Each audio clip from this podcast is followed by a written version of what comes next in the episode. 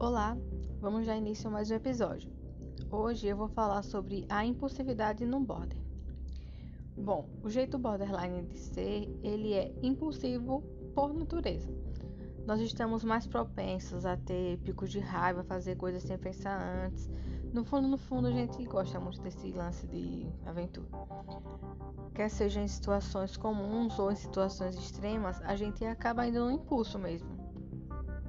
Por exemplo, a gente recebe um convite para uma festa, a gente pode dizer sim, sem nem antes pensar como vai chegar lá, como volta, que horas volta, quem são as companhias, se vamos estar confortáveis, se vamos ter algum risco. Mas esse nem é o lado negativo da história, tá? A parte ruim é que na hora da raiva a gente pode ter um pico de fúria, um ódio muito fácil. A pessoa falou uma coisa que nos magoou, a gente sente aquela necessidade de de revidar. Seja quando a gente é agredido, seja verbalmente ou fisicamente, a gente pode tentar revidar com tudo que a gente tem, acaba falando coisas que nunca passou nem pela nossa cabeça. A gente acaba sendo um, uma pessoa e dando opiniões que a gente nem é, a gente nem tem aquela opinião de verdade. A gente chega falando mesmo, tentando atingir a pessoa devido ao sofrimento que ela causou. Só que depois, quando a cabeça esfria, quando a raiva passa, a gente sempre se arrepende. Porque no fundo mesmo foi tudo por impulso.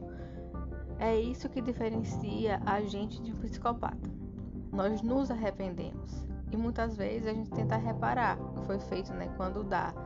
Eu, pessoalmente, eu não tenho nenhuma dificuldade de pedir desculpa, de pedir perdão, por exemplo grande problema mesmo da, da impulsividade para as pessoas que têm o transtorno do borderline é que ela é uma combinação terrível com as nossas atitudes autodestrutivas, que também faz parte, o que pode acabar colocando a gente em várias situações de risco iminente, que é sobre o que eu vou falar nos próximos episódios. Obrigada por me ouvir até aqui e até lá.